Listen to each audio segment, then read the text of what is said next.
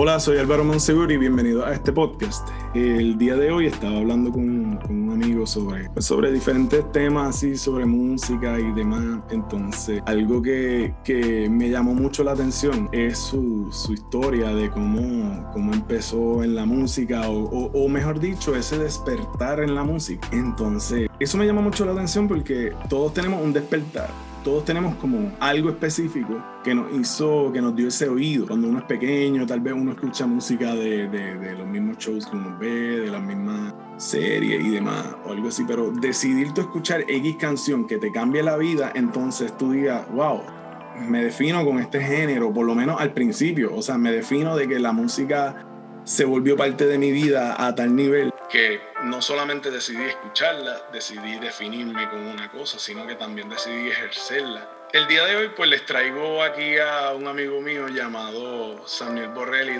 con el que he tenido el, el gusto de tocar, hemos hecho algunos trabajitos musicales para diferentes, bueno, con diferentes propósitos y pues con diferentes requests, ya que la música es un negocio, digo, es arte y es bonito y todo, pero también algunas veces hay mucho negocio alrededor de ella. Pero no es de lo que venimos a hablar. Venimos a hablar aquí de el despertar de la música, en este caso, mío y de Samuel Borrelli.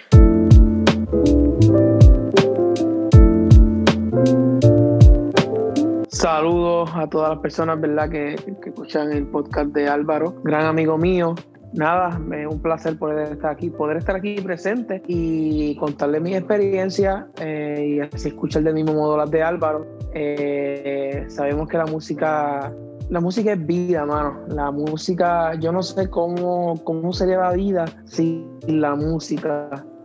Así que yo creo que es un espacio importante y bueno el que tenemos hoy para poder entonces dialogar sobre ello y, y abrirnos este, ser un poco más reales a la hora de, de, evaluar estas cosas que a veces no nos sentamos ni, ¿verdad? No nos sentamos ni tomamos el tiempo para poder analizar contra cómo fue que yo llegué aquí, cómo fue que yo cogí un micrófono por primera vez, una guitarra, un piano, whatever, lo que sea. Así que gracias a ti Álvaro y gracias a las personas que, que se estarán sintonizando para escucharnos sino poco a poco. Y, me encanta porque personas como tú y como yo, con una vertiente diferente, pueden unir ese tipo de música, unir sus conocimientos. Bueno, la primera vez que yo conocí a Samniel era en un proyecto llamado Exavita. Por decirlo así, lo contratamos porque ni lo conocíamos, lo, le hablamos. Mira, te necesitamos para un, para, para, unas canciones, para un demo, para, para grabarlo y hacerlo bien.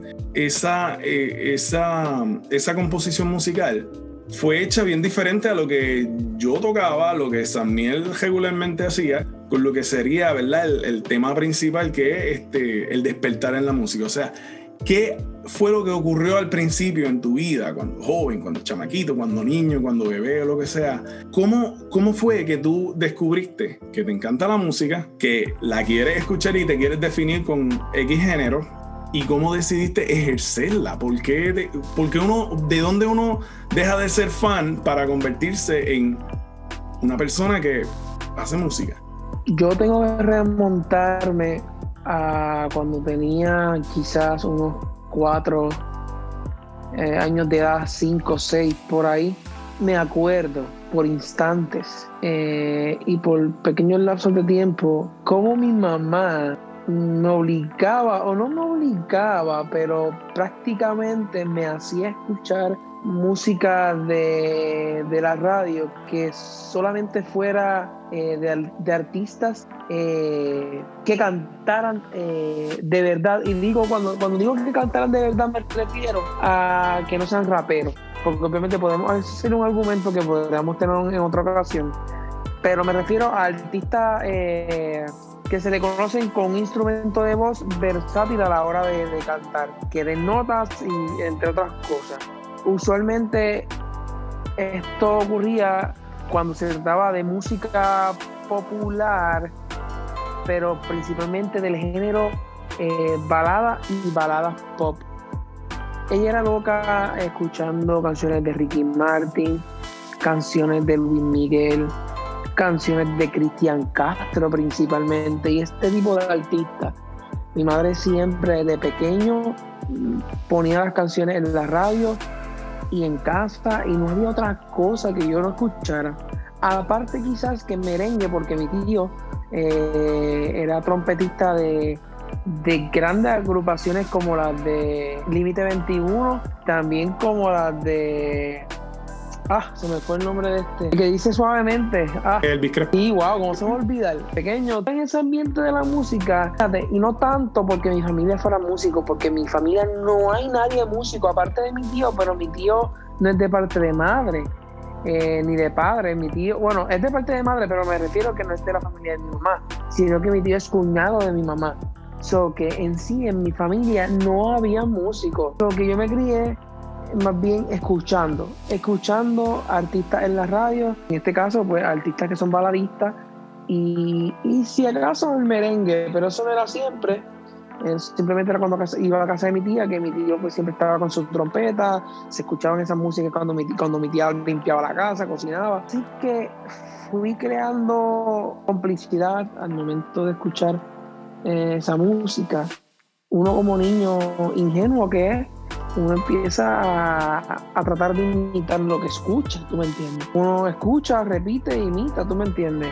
Entonces, bueno, hay muchos muchos artistas actuales que muchas veces hacen, digo, puedo criticar eso de muchos artistas actuales que como que se pegan mucho en un estilo, en una forma de actuar, perdón, en una forma de, cantar y terminan cantando como X otra persona. Entonces tú ves esto, esta gente con unos talentos ridículos, de brutales, pero cantan como X otra persona, entonces tú te quedas como que, ok, otra persona cantando, cantaba esta otra persona. Vuelvo y digo, uno como niño pues trataba de imitar lo que escuchaba, pero realmente no era tratando de hacer lo que el otro hacía, sino era aprendiendo. Empecé a cantar yo solo y cuando a me escuchó me dijo, ay, este, qué lindo, que que yo quiero que tú cantes.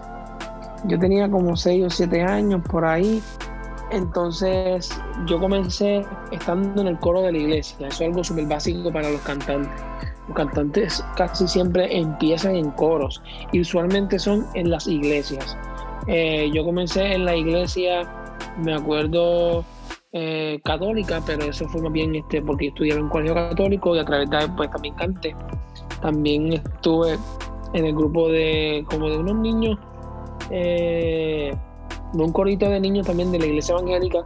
Mi, papá no son, no son casados, por lo tanto mi mamá era católica y mi papá era evangélico, so yo iba a las dos iglesias y en las dos iglesias participé en sus respectivos coros. La cuestión de todo esto es que participé en ambos coros, a, a, través de ahí empecé a desarrollarme como cantante, pero obviamente sin ningún tipo de educación musical, simplemente todo era oído y cantar. Este, pero y yo creo que ese era el gran propósito de tu mamá, porque algo bien interesante que acabas de decir es que tu mamá estaba escogiendo música que que, hasta cierto modo tuvieran técnica, ¿entiendes? Que la música tenga esta especie de técnica donde, donde tú puedas aprender, ¿sabes? Porque que lo más interesante es que hasta de cierto modo lo que tú cuentas, el, propósito principal de tu mamá era que, que tú te dejaras llevar de, de, de, técnicos de la voz, o sea, gente que, que, que, que saben, que llegan a estos tonos, que tienen, que son como los maestros de, la voz como tal. No, definitivo. Y fíjate, ante, ante la ignorancia de mi madre, y digo ignorancia, ignorancia no en, mala forma. Realmente lo digo porque mi mamá no es música, músico, sobre ella no sabe nada respecto de, de esta, De, de este arte. Pero ante esa ignorancia de no saber lo que, lo que es la música o cómo se llega hasta ahí, pues sí, mira, tenía un poco de lógica porque exactamente lo que tú estás diciendo. Ella una vez me dijo, me dijo, Saniel, este, tú sabías que yo desde, desde que te tuve en mi vientre, yo quería que tú fueras cantante. Yo siempre quise tener un hijo cantante, me dijo ella. Y mano, eh, tremendo, porque ella dijo, mira, yo no sé esto, pero voy a ponerle música desde pequeño para que por lo menos trate de imitar eso, que encontró la lógica ahí ante su pequeña ignorancia de no saber de este mundo de la música, pues logró entonces eh, pues buscarle esa solución a su, a, su, a su meta, que era poder tener un hijo que cantara. Así que en eso pues tengo que darle las gracias a mi madre porque ella fue, diría que la primera persona que me encaminó a la música y me hizo amar tanto el género de la balada pop y romántica que es de mis preferidos y probablemente el que más me especializo. Así que así fue como empezó todo esto, el despertar de la música. Después de eso me llevaron a un coro municipal con esta gran profesora Carmen Malave. Ella también era de estas personas que aprendió eh, la música de oído. Ella tocaba el acordeón y lo aprendió de oído y obviamente de vista. Eh, y cantaba ópera de oído. Tremenda también voz tenía esa señora, una persona adulta. Pero ella fue la, primera persona que me encaminó a, la música clásica, a, saber un poquito más de música clásica. Ya después de eso fui al coro de la escuela especializada de, de la Ramón Antonio de Yauco, en lo cual ahí me, especializaron más todavía en música y ahí aprendí a leer música eh, eh, clásica, coral y de ópera Ah, pero justo antes de llegar ahí, también fui a la escuela, eh, perdón, también fui a Borinquen Music en Cabo Rojo, que yo me imagino que tú sabes dónde es ese lugar, o por lo menos dónde era ese lugar. No, no, no, yo cogí clases en Borinquen, diablo, nosotros, diablo, ahora yo hablando aquí contigo, nosotros compartimos un montón de cosas, porque igual puedo, ¿verdad? Resumir, eh, mi mamá me indujo a la música, ella cuando vio que yo tenía cierto interés en la guitarra y, y cosas así, ella misma buscaba música donde, por ejemplo, Maná, este, Nanitos Verdes, buscaba música así popular que, que, tuvieran guitarra y me decía, mira hijo, ahí está la guitarra. Entonces yo empecé a escuchar un montón de tipos de música porque, porque era como que, ok, tiene guitarra, yo quiero escucharlo, yo quiero, yo quiero conocer de eso de la melodía, después pues uno se mete bien rockero y quiere escuchar los solos más brutales del mundo o las melodías más lindas del mundo yo creo que mucha gente se puede identificar porque literalmente uno tiene sus influencias, tiene estas personas que conocen en su camino, como por ejemplo, tú fuiste a coger, a coger clases en Borinquen, yo fui a coger clases en Borinquen y algo bien importante para mí, para mi filosofía musical fue, fue conocer a mi maestro de música, eh, Raúl Grant, que él, que él este, no solamente me enseñó a tocar, sino me enseñó cómo a pensar como músico, como, como que esta etiqueta de uno siempre andar afinado, uno siempre tratar de encontrar, no es solamente tocar, es encontrar el sonido, no es solamente componer, es encontrar lo que va correcto en una canción y, un sinnúmero de cosas. Pero es verdad, uno, uno, pero sí, me acuerdo muy bien de Borinquen Music.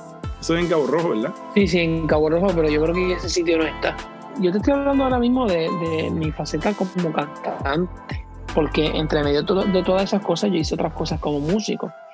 Eh, por darte un orden cronológico, eh, yo empecé obviamente los coritos de la iglesia, Después de ahí yo fui a la escuela especializada, Eugenio María de Hostos creo que era que se llamaba, una escuela especializada de música. Ahí fue donde aprendí por primera vez lo que era un pentagrama, lo que era las notas musicales, ahí me dieron teoría. Ahí yo estudié por sí la música y eso fue como en un verano, duró como dos meses. Y ahí cogí guitarra, unos cursitos pequeños de guitarra. Eh, después de eso, eh, eh, seguí cogiendo cursos de guitarra. Um, como con gente por ahí que me encontraba y pues entendido, eh, ella pues preguntaba, mira, ¿quién puede dar mi guitarra nene? Y pues cerca de la comunidad donde yo vivo pues me llevaba y me daban guitarra, eh, súper básica. Después de eso fue que entré a la banda escolar de marcha de Yauco, ahí cogí también música y ahí aprendí a tocar percusión, principalmente los drums eh, de marcha. Eh, después de eso fue, eh, fue, que entré al coro municipal de Yauco con la señora Carmen Malavé. Después de eso fue que entré al coro de la Escuela Especializada de Bellas Artes de la Rama Antonini. y después de todo eso, que para mí fue la mejor experiencia, pero en cuestiones de aprendizaje, que yo dije, wow, y que hubiera sido mi vida. Digo, no es que no esté agradecido y no quiero que me malinterpretes tú ni, ni, ni, ni oyente, pero que hubiera sido de mi vida musical si yo no hubiera nacido en Yauco y hubiera quizás nacido en un pueblo un poco más rico en música clásica, entiéndase San Juan este, o Ponce mismo, eh, y si mami hubiera sabido un poco más de música para tratar de llevarme en el camino es porque mi mamá es profesora, yo tenía muchas cosas que hacer. Y aparte de la música, ella me tenía también en deporte, tú me entiendes. O sea, eran muchas cosas, más también ella quería que saliera bien en, las clases. Ella me ayudaba también a que yo fuera bien estofón. eran muchas cosas. Ella quería que yo fuera bien abarcador. Pero la música principalmente, que era mi sueño desde pequeño, pues ella no sabía muchas cosas que ahora ya yo sé que si tengo un hijo con esas habilidades, pues quizás yo se las pueda transmitir y le pueda decir, mira, por aquí es que tienes que ir. Y digo esto porque la, la, experiencia más brutal que tuve en mi vida musical, sin duda, es el coro de cámara del recinto universitario de Mayagüez, que es donde yo estudio. Me abrió tantas, tantas, tantas puertas a nivel eh, musical eh, como también personal. Ahí, fue donde conocí a, mi prometida, ella soprano, ella es del coro de niños de San Juan. Eh, fuera, hermano, sí, y fuera de eso también, gracias al coro del Colegio de Mayagüez, yo te conocí a ti, porque ahí fue, alguien de ahí fue que me recomendó para Exavita. ¿Verdad? ¿verdad? Porque, sí, no me acuerdo ahora mismo quién fue, pero me dijeron, alguien está, buscando un cantante para una banda, y fue, y fue literalmente alguien que, que tenía una relación con el coro de Mayagüez. Busqué guiso, busqué otras formas de cómo la gente cantaba, aprendí más sobre la música clásica y lo hermosa que es, eh, y aprendí más, sobre mi voz, eh, cómo controlarla, y entre otras cosas, hermano, viajé a competencia internacionalmente con el coro y ganamos. O sea, fueron muchas, muchas, muchas las experiencias que logré obtener con el coro de cámara y con el gran maestro eh, Edgar, Monte. Eh, que era ahora mismo, eh, bueno, es considerado de los mejores pianistas que ha dado Puerto Rico.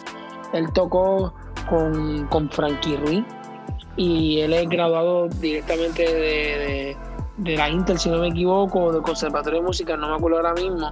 pero sé que en el área oeste mucha gente le tiene respeto y a nivel isla por el gran pianista que es. Ahora mismo él está un poquito más retirado pues porque tiene artritis y otros problemas de salud que ya pues tú sabes, las manos no le dan y para el pianista las manos son bien, bien importantes.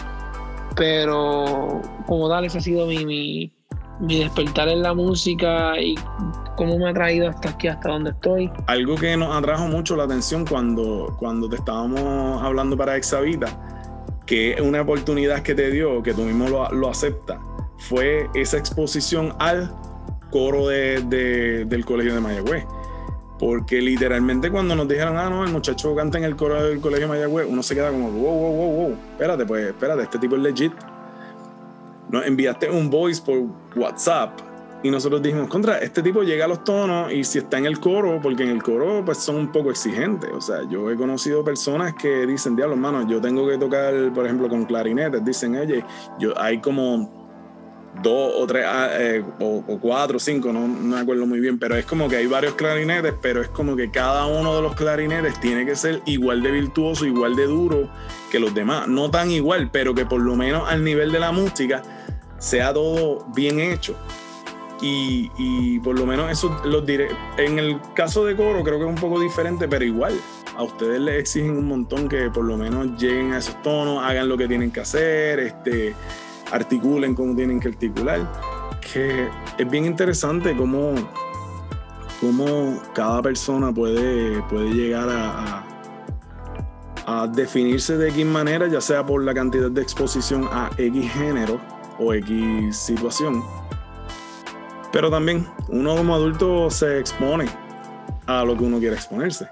Y en tu caso, mientras tú estabas en el colegio de Mayagüez, yo estaba exponiéndome más a, la escena de la calle y lo que la gente le gusta y para aquí y para allá y tocar y hacer el show y hablarle a las personas y ser más whatever. Y, hasta uno tener esa estrategia de, llevar a cabo una banda o llevar a cabo un género que tal vez no todo el mundo entiende, porque pues el propósito de nosotros no era tampoco ser muy comerciales. Y creo que es tan interesante como cómo no importa algunas veces la exposición que uno tenga, uno termina haciendo lo que uno, uno hacia donde uno más se, se atrae. Porque a pesar de que yo tenía cierta pues cierta crianza, mi mamá también hizo eso, me, ella buscaba hasta más o menos que, que, me pudiera gustar, ella me consiguió la, la clase en, en Cabo Rojo también, ella buscando, qué sé yo, pero y vuelvo y te digo, no era igual como hoy en día. Hoy en día tú buscas en Google y ya la encuentras. Antes, estoy hablando de cuando yo tenía 12 o 13 años, tú tenías que tirarte en el cajo a conducir y llegar al lugar y obtener eso que muchas veces la exposición depende también de, de dónde tú estés y cómo tú estés y, hasta, hasta la competencia. Porque yo tengo un pana mío que fue, que estuvo como un año en Berkeley. Y él me dice, mano, yo aprendí más en ese año de lo que he aprendido toda mi vida. Porque ahí lo presionaban. Él me decía, mira, mano, yo estudié, yo a veces, habían veces que practicaba de 8 a 10 a 12 horas y había gente que, que yo conocía que ni soltaban el, el instrumento casi por la presión que pudiera, o, por, no la presión, pero como que lo que significaba estudiar en X um, academia de música, X universidad, y es como que eso significa tanto que yo tengo que ser esta cosa gigante que, que, o, esta expectativa que, que pues muchas veces mata lo que es la parte creativa ¿sabes? Separa mucho lo que es el arte del, artista, si podemos decirlo así de esa manera. No, definitivo, definitivo. Este. Y pues, mano, fuera de eso, yo creo que son experiencias que a uno lo hacen crecer. Como dije, mi última experiencia, o sí, o sea, o de mis recientes fue lo del coro. O no reciente, pues yo llevo ya años en el coro. Pero eso a mí me, me, me sacó, o sea, muchas cosas de mí que yo no sabía ni que conocía Incluso, incluso el coro a mí me, hasta identificó que yo sabía cantar salsa o que podía cantar salsa. Yo no sabía que yo podía cantar salsa hasta que yo estuve en el coro. Eh, música clásica, aunque yo la cantaba en high, no de la forma en que la canté en el coro, tú me entiendes. Eh, y a tal nivel que yo tenía compañeros, colegas, no compañeros, bueno, lo mismo, compañeros, colegas corales, que yo me decían, hermano, eh, tuviese estado en mi coro, en, donde ellos estudiaron, que eran coros especializados literalmente en voz. Y me dijeron, tuviera estado en mi coro y sabrá Dios si hubiera, te hubiera ido por la música y hubiera sido un cantante de ópera o, o, algo más allá. Porque usualmente en mi coro cuando ven un talento que, que se puede, eh, ¿verdad? Que se puede explotar. Purir o explotar, pues ellos te, te guían, te guían. Pero vuelvo repito, yo estaba en un pueblo quizás como Yauco, que no es tan conocido musical, ¿verdad? Por su, por su gesto musical. Sí, por su escena musical. Pues, pues eso me, me, me, me limitó. Eh, digo, no es una excusa tampoco, no es que lo esté usando de excusa, pero obviamente uno cuando es niño, pues, pues ahí pues no puede hacer uno mucho, a menos que tenga la suerte de que un día te vea alguien que diga, diablo, eso me gusta, vamos a explotarlo. Sí, no, definitivamente. Y no, de verdad que, muchas gracias, te agradezco porque haya, pues ya estamos terminando, te agradezco que hayas venido acá, pues eh, con el podcast. Quería también dar un big shout out a, la fichita del tranque, que es tu, que es el podcast de aquí de mi amigo Samuel. Y, sí, sí, que me busquen por Anchor, me busquen por Spotify, por todas las plataformas de audio nosotros estamos. Fichita de tranque. Fichita de tranque. No, de verdad que me. Que, que, y te doy mucho las gracias, hermano, porque de hecho, en mi, mi, mi, primer podcast no fue ni conmigo mismo, ni en mi lugar, fue contigo. Y hasta. ¿Sabes? En alguna colaboración y demás. Y, y, de hecho pude aprender un poquito más de lo que es la logística, de trabajar con todo esto. Y de verdad que te agradezco mucho eso. Pero nada, de verdad que muchas gracias por venir. Gracias por, por, pues por darme un poquito de tu tiempo y conocer esto, lo que es la, el lo que es el despertar de una persona en la música, porque la música es algo tan importante. Hay muchas personas que son audiófilos, que, quieren escuchar el más mínimo detalle y no son ni siquiera músicos, pero logran aprender a, apreciar el trabajo de X oye persona, el trabajo creativo. Y nada, yo creo que con esto terminamos. ¿Quieres decir algo más? ¿Quieres despedirte con algo más, este, Samuel? Nada, este, gente, gracias por, este momento, Álvaro. Gracias por brindarme la oportunidad de expresarme sobre cómo hubo el despertar en mi de la música. Cuentas conmigo para lo que sea. Fichita de tranque está también abierto para ti, para lo que tú quieras. Eh, siempre vamos a estar colaborando para ayudarnos y para el disfrute de nosotros y de las personas que nos escuchan. Y recuerden que no, que no solamente estamos en las plataformas de audio, sino también estamos en Facebook e Instagram, que nos pueden buscar bajo fichita de tranque. Así que nada, te dejo con esa. Capicú, como yo digo también en mi, en mi programa. Oh, te cuida entonces, hermano, y gracias a un millón.